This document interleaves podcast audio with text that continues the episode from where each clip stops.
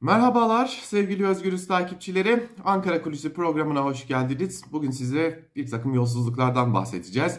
Elimize ulaşan bazı bilgiler, belgeler var. Geçtiğimiz haftalarda söylemiştik. Bürokraside yer alan isimler en tepeden neredeyse en aşağıya kadar birbirlerini fişlemişler ve aslında bir yerde çıkarlar artık ortadan kaybolmaya başladıkça yine bir yerde anlaşmazlıklar yaşandıkça bu konuda bu belgeleri kamuoyuna sürme hazırlığı yapmaya başlamışlar. Tam da bu noktada önümüzdeki günlerde belki de isim isim yer yer ayrıntılarını da açıklayacağımız o belgelerin kesinleştirdiğimiz, doğruladığımız bazı ayrıntılarını paylaşalım şimdi sizlerle. Hepinizin malumu olduğu üzere Türkiye'de her ne kadar akademinin içi boşaltılmış olsa da üniversite akademik araştırmaların yapıldığı ve bu akademik araştırmalar için doğrudan doğruya merkezi bütçeden, YÖK üzerinden paraların aktarıldığı, belirli oranlarda fonların aktarıldığı. Yine bu noktada TÜBİTAK üzerinden üniversitelere fonların aktarıldığı bir alan olarak biliniyor. Yani üniversitedeki akademisyenler tabii ki bütün akademisyenleri kastetmeyerek söylüyoruz bunu. E, son dönemde üniversitelerin tasfiye edilmesiyle birlikte yeni yeni yerleşen isimleri kastederek belki söylemek onların da bir kısmını daha doğru olacak. Üniversitedeki akademisyenler üniversite öğrencilerine ders vermek, hazırlandıkları, okudukları bölümlere dair geleceği hazırlamak dışında bir de kendileri bilim üretmek üzere çeşitli çalışmalar yaparlar ve buralardan bazen çok önemli sonuçlar çıkar ki Türkiye'de bu konuda bilinen birçok önemli sonuç ortada.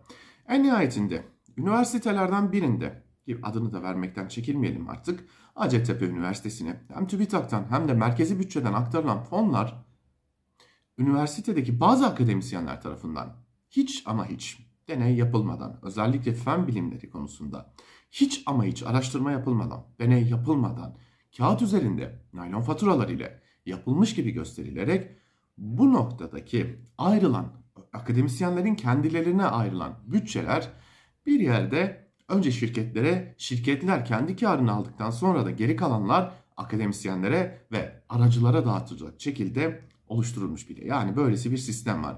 Gelin sistemi size biraz daha ayrıntılarıyla anlatayım. Örneğin A hocası A bölümünde 20 bin liralık bir kendisine ayrılmış akademik araştırma bütçesini kendi hesabına geçirmek istiyor.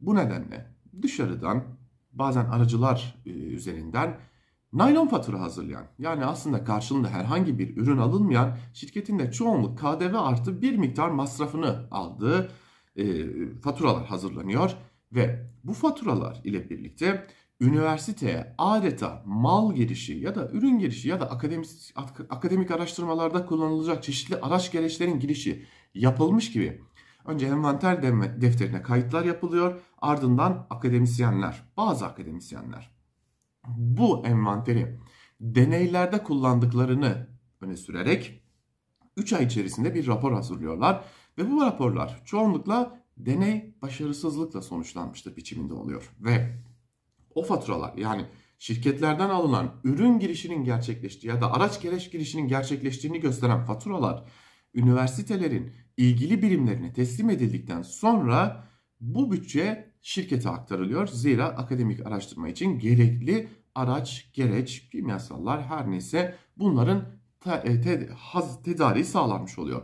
Şirket ise buradan KDV ödeyeceği KDV kadar bir tutarı ve yine buna ek olarak bir, bir miktarda e, kendi karını aldıktan sonra aracılara parayı teslim ediyor ve aracılar da bu teslim aldıkları paradan kendi paylarını alıp geri kalan üniversitede akademik araştırmaya ayrılmış olmasına rağmen akademik araştırma için kullanılmayan geri kalan para götürülüp akademisyenlerden bu işe bulaşmış olanlara temsil ediliyor.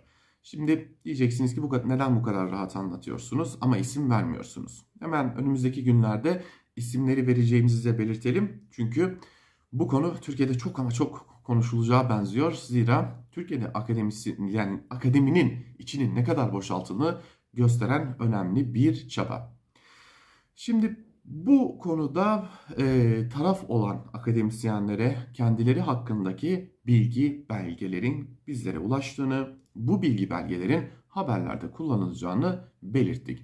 kendilerinin cevap verme süreleri dolduktan sonra bu konuya ilişkin verecekleri cevaplarla birlikte belki de Türkiye'de akademinin artık bir eğitim, araştırma, geliştirme için kullanılan bir alandan ziyade zimmete para geçirmek için hem de halkın bütçesinden ya da bilimin bütçesinden neler neler yapıldığını, nasıl lüks hayatlar sürüldüğünü de sizlerle paylaşıyor olacağız. Bu noktada Ankara Kulisi'ni noktalayalım. Yarın bir başka programda yine hem Özgürüz Radyo'da hem de Özgürüz Radyo'nun YouTube kanalında görüşebilmek umuduyla. Hoşçakalın.